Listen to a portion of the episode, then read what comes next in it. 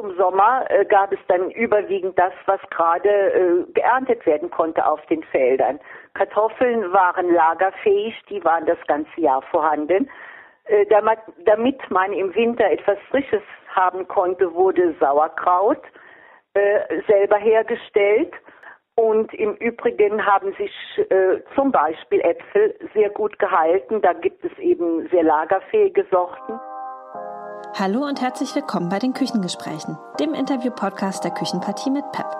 Als Informprojekt zur Ernährungskompetenz für Jung und Alt, durchgeführt von der Plattform Ernährung und Bewegung, PEP, bringen wir in Deutschland zwei Generationen über das gemeinsame Kochen zusammen, um Ernährungskompetenz zu stärken, Spaß am Kochen zu vermitteln und den Austausch der Generationen anzustoßen.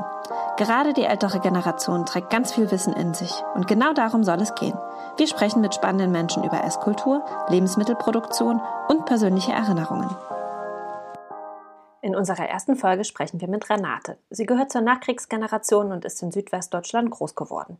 Es geht um ihre Kindheit und Jugendzeit in den 1950er und frühen 60er Jahren und welche Rolle Saisonalität in ihrer Familie spielte. Untrennbar damit verbunden sind aber auch ihre Erzählungen dazu, wie man damals lebte, kochte, plante und was sich doch alles zu heute geändert hat. Von der Rolle der Frau über Aufgaben von Kindern im Haushalt bis hin zur heutigen Entscheidungsfreiheit, was wir essen wollen.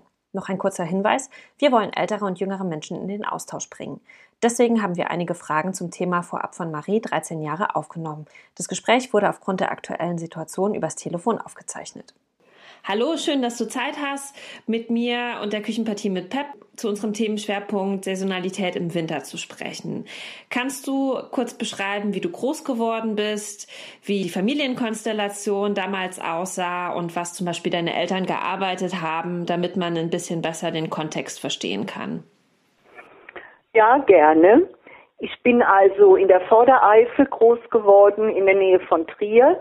Wir waren äh, drei Geschwister, die Eltern dazu, Großeltern lebten nicht mehr und äh, hatten eine ganz ländliche Umgebung. In welchem Jahr bist du geboren? Und ähm, nochmal kurz, was haben deine Eltern gearbeitet? Wie sah so der Alltag aus?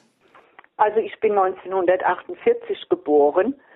Äh, mein Vater war berufstätig, er war im Straßenbau tätig meine Mutter war Hausfrau, was aber nicht jetzt bedeutet, dass sie nur im Haus gearbeitet hat. Es gab Garten, es gab Vieh, es gab Felder, es gab Arbeit ohne Ende. Also Landwirtschaft war ja dann der Nebenerwerb der Familie. Mhm. Kannst du kurz nochmal beschreiben, wie das aussah, wenn man Landwirtschaft im Nebenerwerb betrieben hat? Im Stall waren äh, zwei Kühe, zwei Schweine, es gab Hühner, äh, der Hahn natürlich dazu. Es gab äh, einen Garten und es gab Felder, die bestellt werden mussten. Und äh, überwiegend ist diese Arbeit eben von der Mutter erledigt worden, von wegen nur Hausfrau. Also eine richtige äh, Vollzeitarbeitskraft. Und was habt ihr angebaut auf den Feldern? Äh, wir haben äh, auf, also im Garten natürlich äh, viele Sorten von Gemüse, angebaut auf den Feldern Kartoffeln, nicht zum Verkauf, zum, äh, äh, zum eigenen Verbrauch. Für die Tiere natürlich Rüben. Die Tiere brauchten eben auch Heu, also wurde, wurden auch Wiesen gemäht, es wurde Heu äh, produziert, es wurde Stroh produziert. Und äh, das war alles aus eigener Produktion, genauso wie das Obst. Wir kauften fast nichts. Wir haben äh, nur Obst gegessen, wenn wir Obst hatten. Wir haben eigentlich nur das gegessen, was wir selber produziert haben. Äh, und das betraf sowohl äh, die Kartoffeln, das Gemüse als auch das Fleisch und die Eier. Nochmal zum Streuobst. Ihr hattet verschiedene so Sorten Streuobst. Wir hatten verschiedene Sorten Äpfel. Die einen mussten früher gegessen werden, die anderen waren Lageräpfel und haben sich lange im Keller gehalten. Wir hatten verschiedene Sorten Birnen, die von der Größe, vom Geschmack, vom Aussehen unterschiedlich waren. Ja. Also wir hatten mhm. schon genug Obst, weil eben auch Äpfel lagerfähig sind. Das heißt, man hat tatsächlich auch sein Obst eigentlich so geplant, dass man möglichst über das ganze Jahr kommt, indem man verschiedene Sorten eben hatte. Ja, und indem man in Gläser einkochte. Wenn du dich jetzt an, an damals erinnerst, also wir sprechen ja dann von den 50er Jahren, und ja. ähm, vielleicht den frühen 60ern. Welche Unterschiede gab es da im Speiseplan? Hat der sich verändert vom Sommer zum Winter? Ja, äh, der hat sich verändert und sehr verändert im Vergleich zu heute. Äh, zum Sommer äh, gab es dann überwiegend das, was gerade äh, geerntet werden konnte auf den Feldern. Kartoffeln waren lagerfähig, die waren das ganze Jahr vorhanden. Damit, man im Winter etwas Frisches haben konnte, wurde Sauerkraut selber hergestellt. Eine sehr beliebte Beilage bei uns allen. Und im Übrigen haben sich äh, zum Beispiel Äpfel sehr gut gehalten. Da gibt es eben sehr lagerfähige Sorten, äh, die man äh, vom ganzen Winter her äh, im Keller liegen hatte und benutzen konnte. Dazu war ja in Eigenproduktion die Marmelade, verschiedene Sorten gemacht worden. Da waren äh, Obst, also Äpfel und Birnen waren äh, in Gläser eingekocht worden. Also es gab schon auch Abwechslung. Wir haben auch den Essig selber gemacht. Immer. Äh, weil man Fiez hatte. Wenn man Fiez äh, stehen, also der hatte ja Alkoholgehalt, äh, wenn der stehen blieb, wurde der äh, nach einiger Zeit schwarz und mit diesem Fiez, also dunkel, der hat sich verfärbt, da wurde äh, Essig wurde also in äh, Krügen, also einen Krug hatten wir immer voll Essig und da wurde eben Fiez nachgegossen. Und weil da so eine Fiez, eine Essigmutter gibt es als Begriff.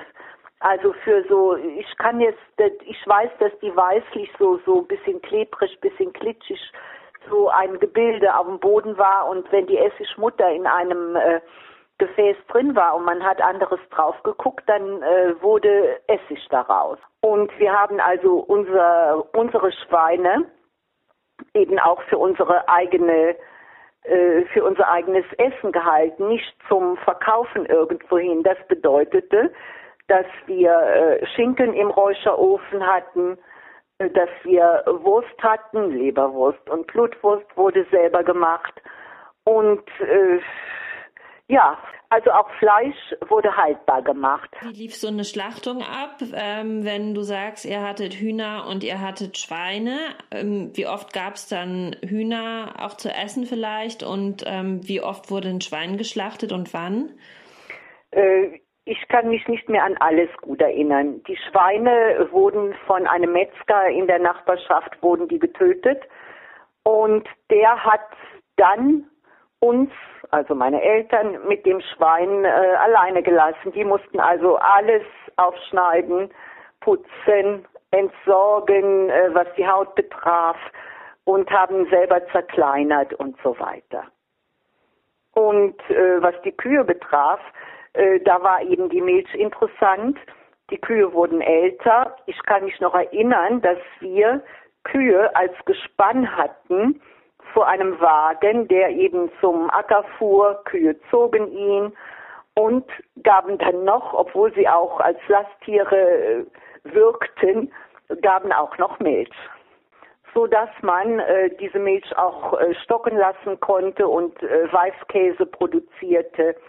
Und äh, im Übrigen wurde äh, viel Milch getrunken, nach dem, was man besaß. Das heißt, die Mutter hat all diese Tätigkeiten eigentlich erledigt, ja. wenn der Vater Vollzeit äh, berufstätig war. Genau, genau. Die Mutter hatte Arbeit ohne Ende.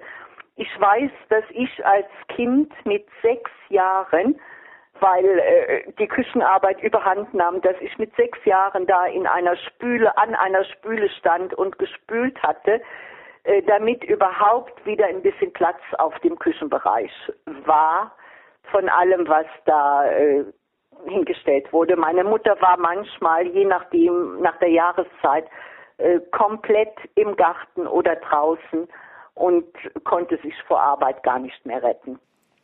Wir haben jetzt auch von Kindern ein paar Fragen vorher eingesammelt, die wir dann immer den Leuten stellen, die wir interviewen.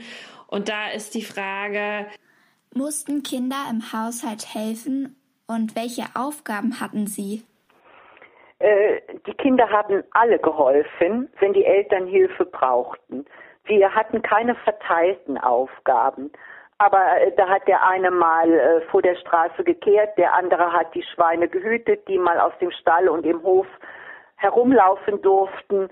Ähm, der nächste hat äh, zum Beispiel bei den Kühen mal äh, ein bisschen gebürstet äh, über das Fell. Äh, Im Haushalt äh, war sehr viel weniger Lebensraum als wie heute. Äh, die Zimmer waren klein, unser Wohnzimmer war auch klein. Es war also auch nicht so viel Arbeit, aber wir haben auch den Eltern geholfen. Welche Süßigkeiten oder süße Sachen haben Kinder früher gegessen? Und war das je nach Jahreszeit unterschiedlich? Also ich, ich kann mich überhaupt nicht erinnern, dass wir außer Weihnachten und Nikolaustag überhaupt Süßigkeiten hatten. Wir hatten keine Süßigkeiten. Das meiste, was eben süß schmeckte, war die Marmelade. Und wir haben nie irgendwelche Süßigkeiten gekauft, außer an solchen Tagen. Wenn man ja gezwungenerweise saisonal lebt. Heutzutage kann man ja eigentlich alles zu jeder Zeit im Supermarkt kaufen und damals gab es das ja nicht. Erinnerst du dich noch äh, dran, ähm, ob du irgendwie mal zum Ende des Winters das Gefühl hattest, ach, jetzt könnte mal wieder, jetzt wäre es mal wieder schön, frisches Obst zu haben oder frische Beeren oder ähm, war das einfach so normal, dass man da keine Unterschiede wahrgenommen hat? Also, äh, wenn man so bescheiden aufgewachsen ist wie ich, dann war man mit ganz wenigem zufrieden. Äpfel waren lange lagerhaltig, Eingekochte Marmelade konnte man noch ein Jahr später essen. Also in diesem Bereich hat sich äh, der Süßigkeitenkonsum äh, beleg, äh, bewegt. Ab und an war die Möglichkeit, bei jemand Honig zu kaufen, der selber Bienen hatte, so dass man ab und zu auch ein Glas Honig hatte. Aber in dem Bereich hat sich alles abgespielt, in diesem sehr, sehr einfachen Bereich wenn man sich so breit aufstellt, also als zwar Nebenberu nebenerwerbliche Landwirtschaft, aber trotzdem sich so breit aufstellt äh, mit Äckern und Gärten und Obst und Tieren, ähm, gab es trotzdem manchmal Momente, so Herausforderungen im Winter, wo man gemerkt hat, okay, hier wird jetzt irgendwas knapp oder wo man gedacht hat, okay, im Sommer fiel die und die Ernte schlecht aus, ähm, das fehlt uns jetzt im Winter. Kannst du dich da an irgendwas erinnern? Äh, tue mir schwer, mich daran zu erinnern. Ich denke also, äh, dass äh, der Lebensunterhalt äh, bei diesen Leuten, die da Nebenerwerb hatten, dass der auf jeden Fall gesichert war. Und man konnte ja, wenn man Zeit hatte und wenn man fleißig war, konnte man ja auch äh, Früchte sammeln gehen im Wald. Also in unserer Gegend ganz, ganz viele Leute gingen in den Wald Heidelbeeren pflücken, man konnte äh, Himbeeren, Brombeeren pflücken die an irgendeinem Wegrand wuchsen im Wald. Aber äh, zum Beispiel Mütter wie meine Mutter, die so viel um das Haus machen mussten, die konnten sowas nicht. Das war also oft Arbeit der Kinder.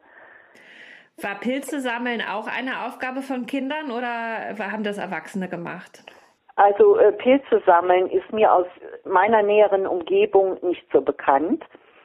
Äh, ich weiß natürlich Leute, die Pilze sammeln gingen, aber manchmal nur, wenn einem Pilze sowieso beim Wald, beim Ernten von äh, Früchten ins Auge fielen.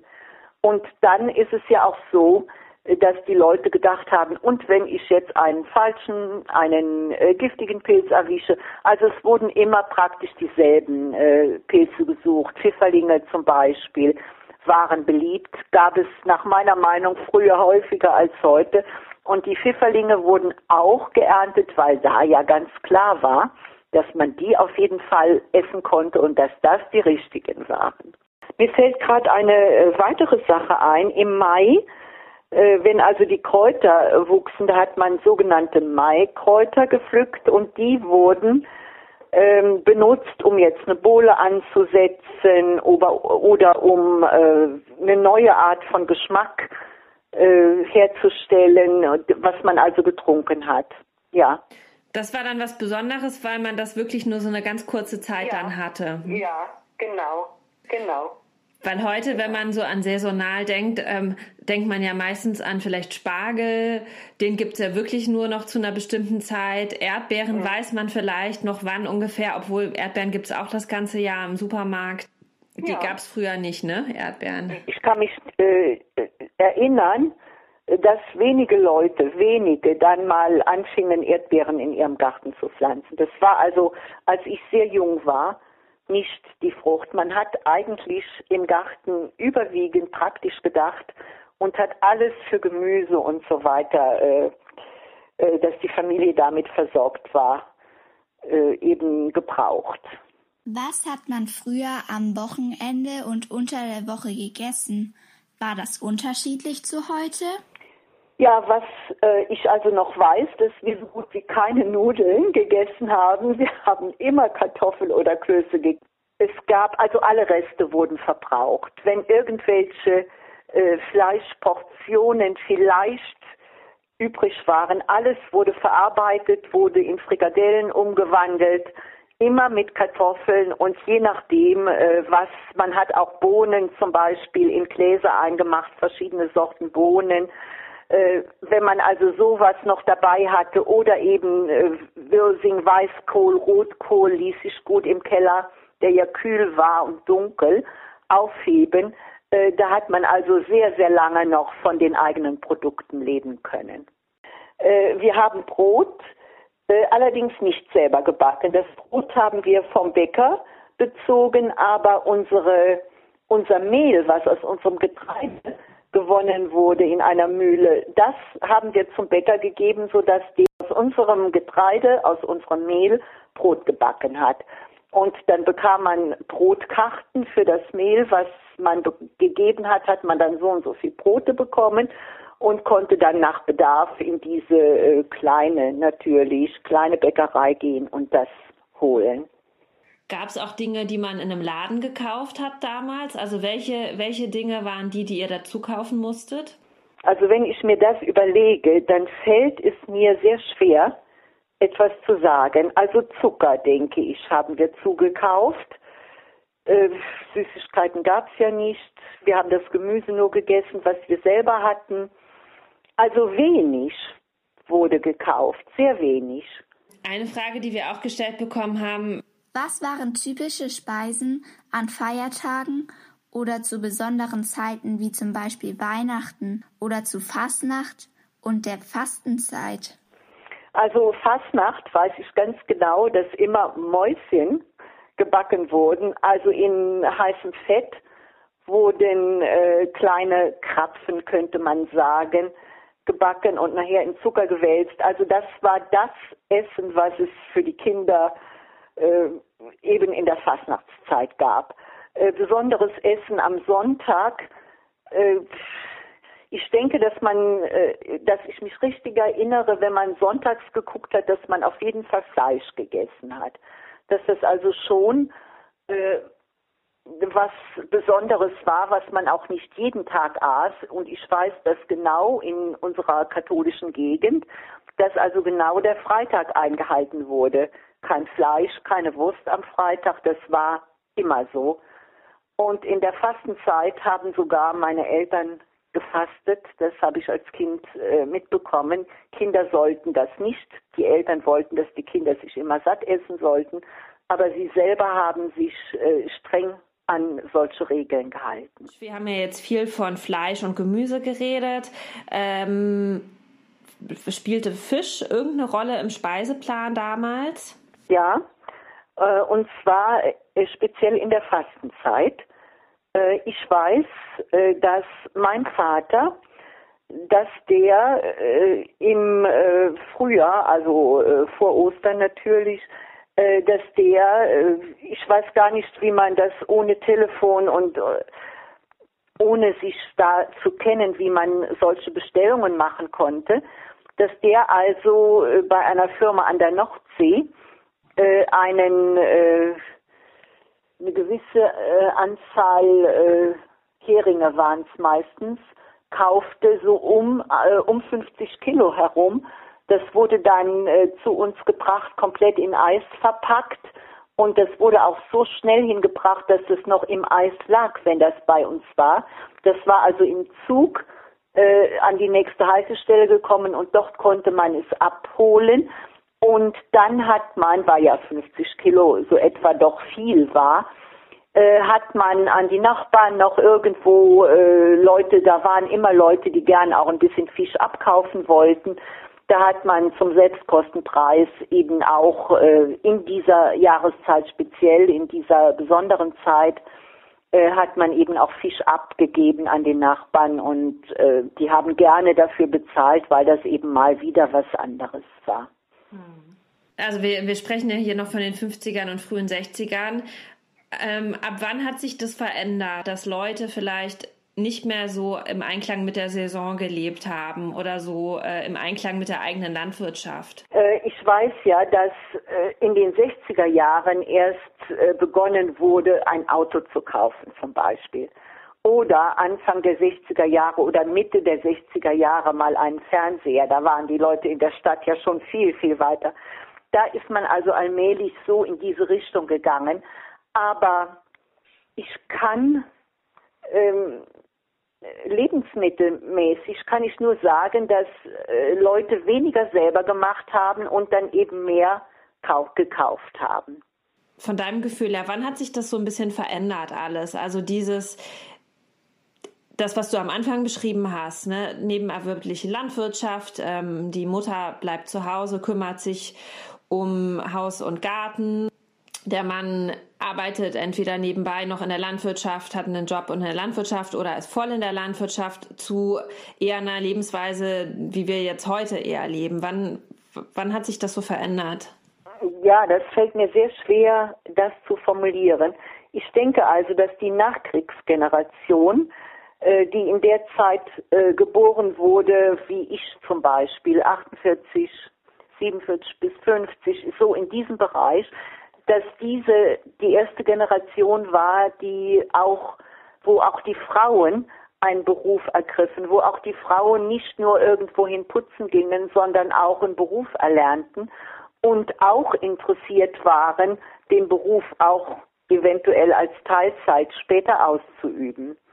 Und äh, ja, ich gehöre auch zu dieser Gruppe, die eben äh, nie gewollt hätte, äh, die Arbeit äh, zu erledigen für alle, sondern die gewollt hätte, einen Beruf auszuüben und anderes zu tun. Und wenn du jetzt heute so das Leben, das, das du heute hast, im Vergleich zu damals, ähm, sie hieß, gibt es irgendwas, was du heute besonders schätzt oder was dir auch vielleicht fehlt im Vergleich zu damals? Also ich könnte nicht sagen, dass mir was fehlt. Aber wenn ich überlege, was ich oder auch meine Kinder heute äh, für Chancen haben, äh, dass sie also nicht an einen Ort gebunden sind, sondern dass sie sich ihr Leben anders gestalten können, dass sie äh, lernen können, dass sie zur höheren Schule, zum Gymnasium, was ja früher ganz, ganz selten besucht wurde, dass sie also zum Gymnasium gehen konnten, dass sie äh, sich äh, Abitur und Studium äh, erarbeiten konnten das ist einfach ein Riesen, eine Riesenchance, die in den eigenen Händen liegt, die so zu gestalten. Und das war eben früher nicht möglich. Da konnte man so intelligent sein, wie man wollte. Wenn das nächste Gymnasium wie in unserer Gegend 20 Kilometer entfernt war und man hätte noch einen äh, Zug äh, bezahlen müssen, der einen da, dorthin bringt, hätte die Bücher selber kaufen müssen. Es gab also nicht die Möglichkeiten, die es heute gab.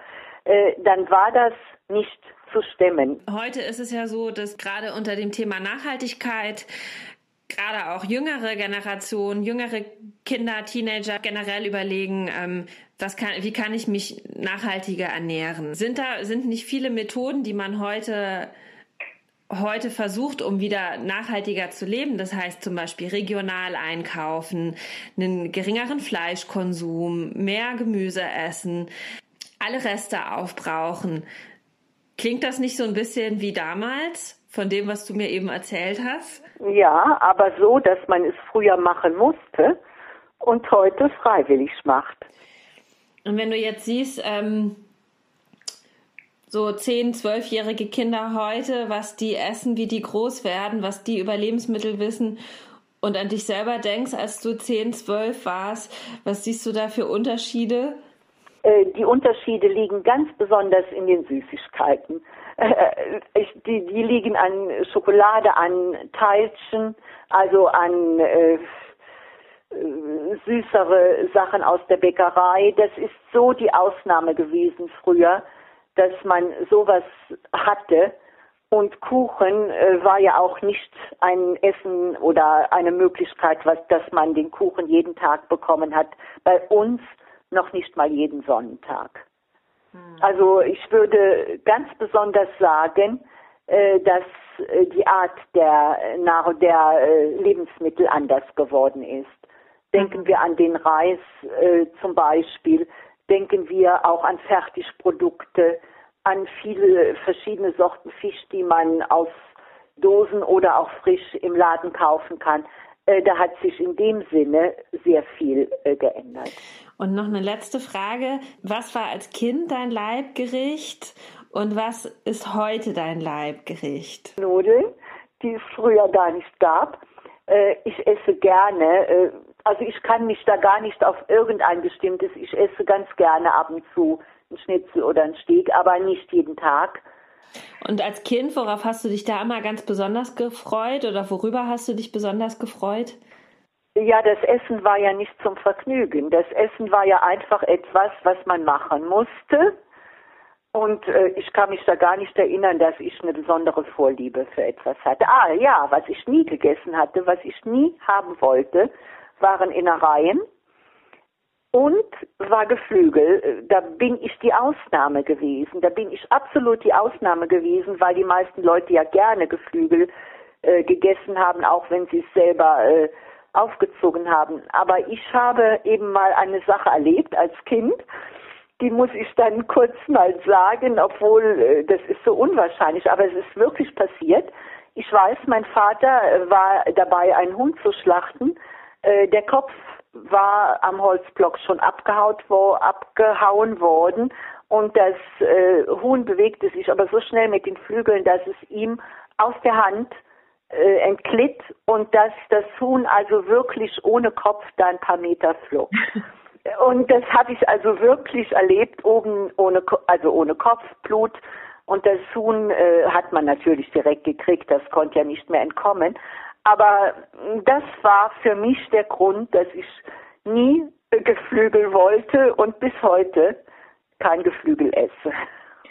Naja, die meisten Kinder heute haben ja gar nicht mehr die Möglichkeit, sowas mitzuerleben, ne? woher ja, das Fleisch ja. kommt und ja, erstmal die Tiere groß, also groß zu ziehen, aber auch zu verstehen oder auch vielleicht zu sehen, dass geschlachtet wird. Vielen, vielen Dank für das Gespräch. Das waren ganz tolle Geschichten und ganz viele interessante Punkte, die, ähm, die auf jeden Fall spannend sind für viele Leute, die sich mit dem, mit dem Thema noch nicht so auseinandergesetzt haben. Ja, gerne. Dankeschön. Die Küchenpartie mit PEP wird vom Bundesministerium für Ernährung und Landwirtschaft im Rahmen des Nationalen Aktionsplans in Form gefördert und von der Plattform Ernährung und Bewegung durchgeführt.